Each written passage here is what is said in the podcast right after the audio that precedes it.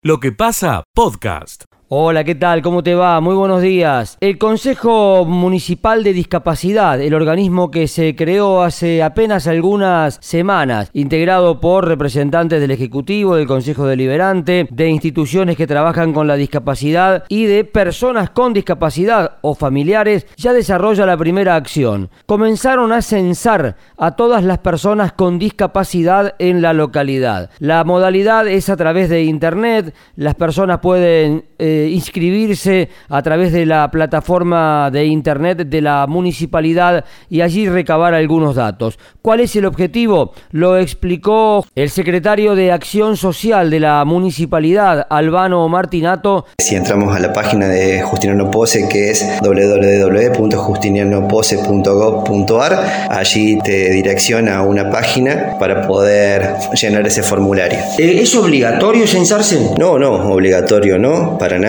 simplemente es una iniciativa desde la Comisión de Discapacidad que tiene que ver para saber dónde estamos parados, como comisión, como localidad, qué tipo de discapacidades tenemos, qué personas tienen, qué rasgos tienen, si tienen certificado o no. la idea es generalizar para después abordar caso por caso. El censo de personas con discapacidad que se realiza en Justiniano Pose y que tiene plazo hasta el 3 de diciembre. Desde Radio Sudeste, en Justiniano Pose, informó Adrián Leonardi. Escucha lo mejor de lo que pasa. Muy buenos días para todos. Anabela Actis desde la localidad de Las Perdices y como siempre a través de Radio X102 con la siguiente información. Recordatorio acerca del certamen de nuevos valores Precosquín 2022 porque recordamos que nuestra localidad será parte del certamen de nuevos valores del Precosquín 2022 y es por eso que el sábado 20 de noviembre en la plaza principal de Las Perdices en la plaza 25 de mayo artistas de todo el país competirán para ser parte de la edición número 50 de Cosquín. Acerca de las inscripciones o para mayor información, se puede ingresar al link lasperdices.gov.ar barra pre-cosquín. Por primera vez en Las Perdices se va a vivir una experiencia que promete ser inolvidable. Están todos invitados a participar. Por otro lado, queremos contarles brevemente que en el día de ayer estuvimos dialogando con el comisario Mauricio Zorrilla de la comisaría de nuestra localidad y nos estuvo contando entre diferentes datos, informaciones y demás eh, relacionado a lo policial, esto eh, que tiene que ver con eh, que están trabajando con uno de sus compañeros para elevar al Consejo Deliberante local un proyecto de ordenanza en relación a la tenencia y cría de animales en el ejido urbano. Como él nos comentaba, si bien hay algunas determinaciones al respecto, quieren ahondar más en el tema tratando de evitar la tenencia irresponsable, sino hacer hincapié en que aquellos dueños, propietarios, encargados de animales sean realmente responsables al respecto, se hagan cargo como corresponde y de esta manera tratar de evitar desde abandonos hasta posibles accidentes o incidentes en la vía pública. Por el momento es la información que tenemos para compartir con ustedes desde Las Perdices para el Contacto Regional de Noticias. Escucha lo mejor de lo que pasa. Buen día, lo que pasa, Radio Villa María. Bueno, arrancamos desde la ciudad de Belville con 19 grados de temperatura. Se prevé una máxima de 28 para el día de hoy, cielo totalmente despejado por esta ciudad. Continúa la vacunación aquí en la ciudad de Belville, en el lugar de siempre. Los días 10, es decir, hoy y mañana, continúan con los citados por CD, segunda dosis Pfizer, segunda dosis Sinofran y tercera dosis AstraZeneca. El jueves 11, eh, segunda dosis Pfizer y segunda dosis Sinopharm. Las autoridades sanitarias del COE Belville confirmaron un caso de variante Delta en una mujer de mediana edad proveniente de un contacto estrecho en Córdoba. Se la mantiene con los cuidados y medicación y se mantiene aislamiento de los contactos y familiares y el adecuado tratamiento aseguran de que se desarrolla todo bajo control. Mientras tanto que se concretó el desfile en el día de ayer por el 345 años de la ciudad de Belleville y, por la tarde, bueno, se comenzó con el espectáculo que estaba previsto de una cantidad importante de folcloristas y bueno, llegada la casi al terminar la noche, un problema técnico en el generador de corriente malogró la final de este espectáculo que sin duda habrá una conferencia de prensa en el día de hoy aquí en la ciudad de Belleville. Muy bien, eso es todo lo que tenemos para informar desde la ciudad de Belleville. Gracias, hasta luego. Escucha lo mejor de lo que pasa. En plena llanura lo estamos llamando. ¿Cómo está, intendente? Hola, buen día, un gusto estar en contacto con ustedes. ¿Cómo está la situación ahora? Que hoy está todo mucho más calmo, después de un día de tormenta intenso que tuvimos ayer, en el que cayeron más de 70 milímetros en media hora. Que de repente en una zona de llanura mm. el suelo lo puede absorber, pero ustedes se imaginarán que esto eh, es un pueblo que está clavado en la montaña, con una pendiente importante y con ríos que tienen bajante en la montaña. Claro, claro. Entonces eso trae una serie de inconvenientes, eh, agravado por la cantidad de granizo que cayó y que tapó los desagües, nos generó muchas dificultades y tuvimos que encontrarnos, bueno, más allá de los daños propios que se hacen con cada tormenta en el casco urbano, con la ruptura de las calles, eh, ramas, árboles, todo lo que, lo que ensucia la tormenta, con eh, una serie de, de, de casas de hogares que fueron dañados por, por la cantidad de agua que le ingresó y a la gente que, a la gente se le mojaron las cosas. Así que eh, anoche tuvimos ayer durante todo el día y anoche tuvimos 35 personas evacuadas contenidas en nuestra en nuestro camping municipal que tenemos una batería de alojamiento donde estuvieron desde ayer a media mañana, al mediodía, cuando se dio esta, esta tormenta tan fuerte, que almorzaron, merendaron, cenaron, hoy desayunaron de nuevo, y eh, si Dios quiere, esta, en el transcurso del día ya se vuelven a sus hogares, que puedan ventilar sus casas para que se les sequen las cosas. Claro. Uno imagina coronado al, al cerro, al Uritorco, con nieve, ¿no? Y que alguna vez, lo, ustedes lo habrán visto tantas veces. Eh, y, y, luego derramando esa, el agua que del deshielo. Eh, en esta ocasión, eh, ¿generó más problema eso o es, una, es parte nomás del paisaje común? El agua acumulada ahí en el, en el centro de Capilla, ¿también tuvo una influencia del deshielo del cerro? No, no, no, no precisamente del cerro. Eh, cayó mucho, mucho granizo, chiquito, pero muchísimo granizo, eh, que generó muchos inconvenientes, tapa los desagües, sí, claro, claro. se hacen unos, unos macizos de hielo, se junta todo eso, y cuando viene esa cantidad de agua desborda por todos lados. Bueno, lo importante, Intendente Fabricio, es que usted lo ha dicho recién, la cosa está más tranquila, ya están esta noche, hoy vuelven la gente a sus casas. Así es. Tenido que ir. Así es. ¿Y las calles te le ha costado mucho laburo a la gente del municipio? Y estamos desde, muy temprano trabajando en eso y este cuando cuando hay estas rupturas lleva por lo menos dos semanas en que se ponen en condiciones porque pensé que es una, una ciudad de 10.000 hectáreas eh, de esas 10.000 hectáreas, el 80% son calles de tierra, mm. eh, en pendiente. Entonces eso trae una serie de inconvenientes bastante complejos. Correcto. Los, pueblos vecinos, como San Marcos Sierra, eh, ¿tienen noticias de los vecinos? No tengo noticias, sé que el río Quilpo tuvo una, creciente, una crecida de dos metros y medio, mm. pero bueno, está en la cuenca, así que no creo que le haya generado grandes inconvenientes San Marcos, en la cumbre, eh, también hubo una serie de problemas, pero más vinculados a la caída del agua. Al no tener granizo, no, no tuvieron los otros daños. Escucha lo mejor de lo que pasa.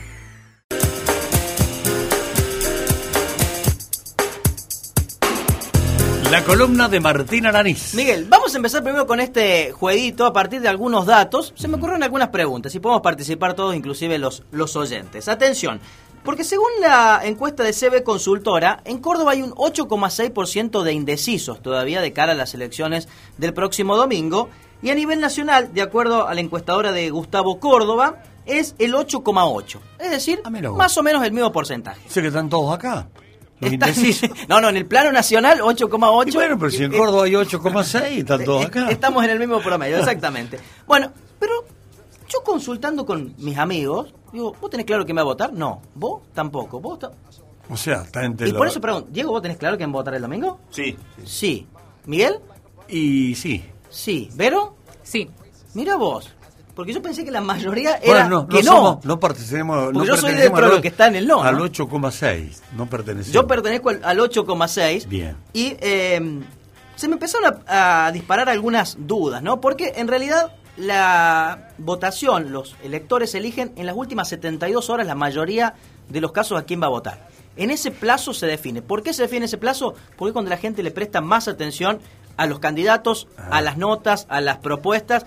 Durante el resto de la campaña, más o menos, van tocando de oído, pero realmente en las últimas 72 horas se define el voto. Es decir, a partir de mañana. Está bien, es un buen razonamiento. El que está indeciso che, tengo que votar el domingo. A ver, a ver, espera. Y ahí en- entra en tema, digamos. Exactamente, entra en tema. Fundamentalmente son los independientes los que definen esta, este voto, porque el que es de un espacio político es del otro ya lo tiene claro de siempre, ¿no? Algunos lo definen antes, como en el caso de ustedes, yo me mantengo en los indecisos todavía. No Sí. es sí, ¿no? Porque hoy decís sí, ya, ya apuntás a, a, a candidatos. Es sí, lo tengo claro. Sí, lo tenés claro, sí, sí, sí. Por Porque eso. el sí va para un candidato ahora. No, no, sí tengo claro. No, sí tenés claro a quién vas a votar, sí, claro, sí. por supuesto. Yo no lo tengo claro para nada todavía. Y me pregunto, ¿por qué a tres días de las elecciones un 8,6, 8 o más del 10% todavía no tiene claro? Porque debería ser más que contundente y más que claro, decir a quién votamos y a quién no votamos. Porque Bien. los espacios políticos representan ideas totalmente distintas y no tiene nada que ver el Frente de Todos con Hacemos por Córdoba, Juntos por el Cambio, no tiene nada que ver en sus ideas.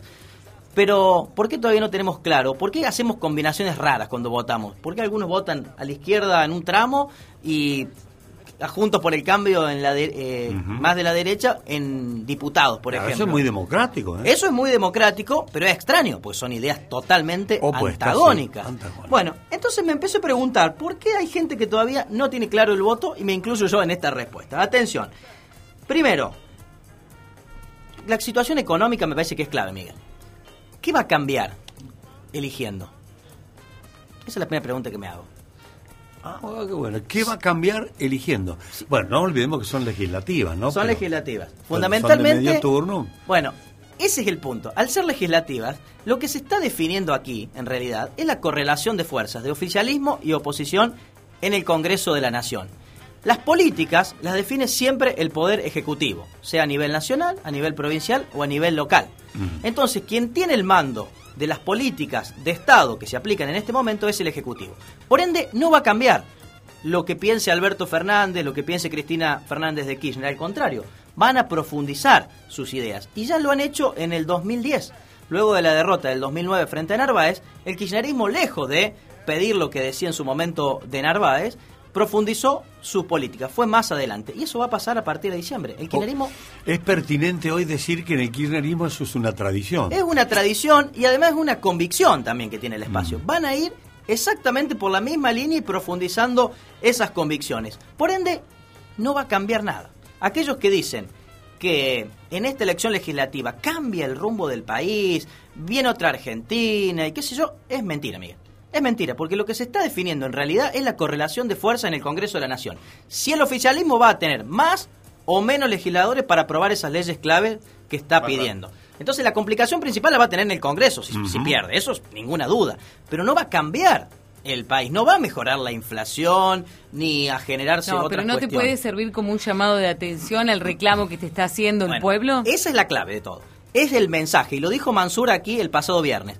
Cuando la gente entra a votar, eh, por supuesto, da un mensaje, eso dijo Mansur, da un mensaje, da una idea. ¿Qué es lo que está pensando en este momento? Pero las políticas de un gobierno no la va a cambiar. De hecho, el PRO, en su peor momento, ya en el 2019, cuando se veía que perdía las elecciones, no giró nunca su política económica, insistió con la misma y terminó perdiendo. Los espacios políticos en general no cambian sus formas de ver el mundo, y más aún si tienen el Ejecutivo en, en su poder, ¿no? Entonces, desde el punto de vista de la economía va a depender siempre, que es el punto clave en la República Argentina, Sí. en toda la elección, siempre va a depender del Poder Ejecutivo, no va a depender del Congreso de la Nación. O sea que minga pito catalán al mensaje. Claro, no, Miguel, al contrario. Y porque si el voto, estamos diciendo que es un mensaje, y lo acepta el mismísimo jefe de gabinete, minga con el... me- Yo creo que el punto va a ser la inflación. Ese punto sí creo que lo va a atender con mayor Ah. atención el gobierno porque sabe que no puede tener una inflación del 50% Mm. hasta el 2023 porque va a perder las elecciones también en el ¿Y la 2023. inseguridad? Yo creo que ese es un tema más del conurbano, me da la sensación, Miguel. Vos sabés que esta mañana Verónica citó algo, que algo dijiste que acá... Ah, porque alguien, un sí, oyente llamó que- hicimos la misma citación, la misma citación, esto que a lo mejor este contexto de inseguridad Claro. se daba más en Buenos Aires, en provincia, Claro. y el oyente nos decía, no, ojo, Villa María está viviendo tiempos bastante turbios, citaba un caso puntual ahí frente a la gruta en la costanera, donde andaban a los tiros, una banda, un grupito de Bien. jóvenes que andaban a los Sí, tiros. pero uno tiende, es, Sí. es cierto que tiende a posicionar la inseguridad en el conurbano bonaerense. ¿Y por qué? Por la televisión. Claro. Porque vemos, te- vemos todo. Nosotros hemos elegido ver, eh, a consumir propio. Compre local, qué sé yo, como quieran llamarlo. Pero la mayoría de la, gente ve las canales de Buenos Aires. Y se hacen un picnic con los asaltos y, eh, y casos tremendos. Y hacen llorar al que asaltó. Y hacen llorar a, la- a la madre y al hijo. Una sensibilidad. Por eso la inseguridad uno la sitúa en Buenos Aires. Pero bueno, no quise cambiarte el No, pero es parte de lo que estamos hablando, por supuesto, Miguel. Otro tema. También hay una cuestión de que no está claro eh, cuáles son esos candidatos que nos sentimos representados. Eso es lo que me pasa a mí en esta elección y nunca me había pasado antes. Siempre tuve claro cuáles eran los candidatos que me representaban. En esta elección, y yo creo que le pasa a este núcleo O sea, de que indecisos tenés un gran fundamento de indeciso. Claro. Lo que vos tenés un, es un argumento de indeciso tremendo. No sabe, no sabe quién te representa. Bueno, ¿y, ¿y por qué está fundamentado esto? Creo que por la decepción anterior, ¿no? Porque Macri representó una decepción para millones de argentinos que lo votaron en el 2015 pensando que la situación iba a mejorar. Alberto Fernández también hoy representa una decepción todavía en función de lo que fue el año 2019 y esa victoria contundente del frente de todos. Pandemia en el medio y demás, pero sigue siendo una excepción y por eso los números de las encuestas para esta elección le siguen dando muy mal. Veremos qué resultados obtiene el domingo.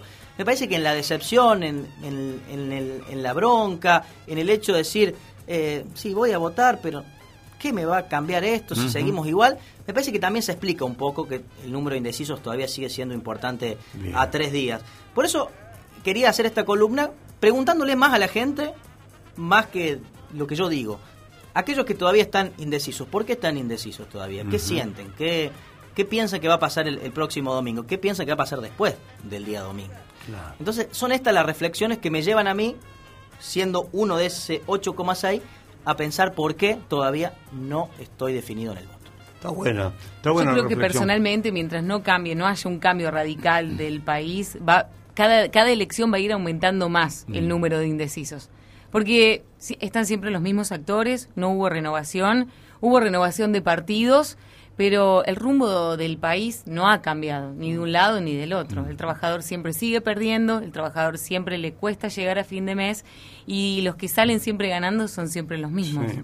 El, el laburante que además es la gran masa, Por eso. que es la gran mayoría, ¿no? Entonces yo creo que a partir de estas elecciones, de acá en adelante, si no hay realmente un cambio profundo, que lo dudo, el número de indecisos va a ir Sí. aumentando cada vez más. Y está bueno ese concepto, porque los cambios el, sociales no son bruscos.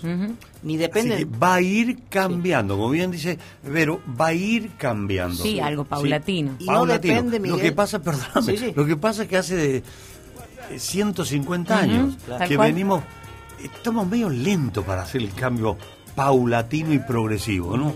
No, Damos pasitos muy chiquititos.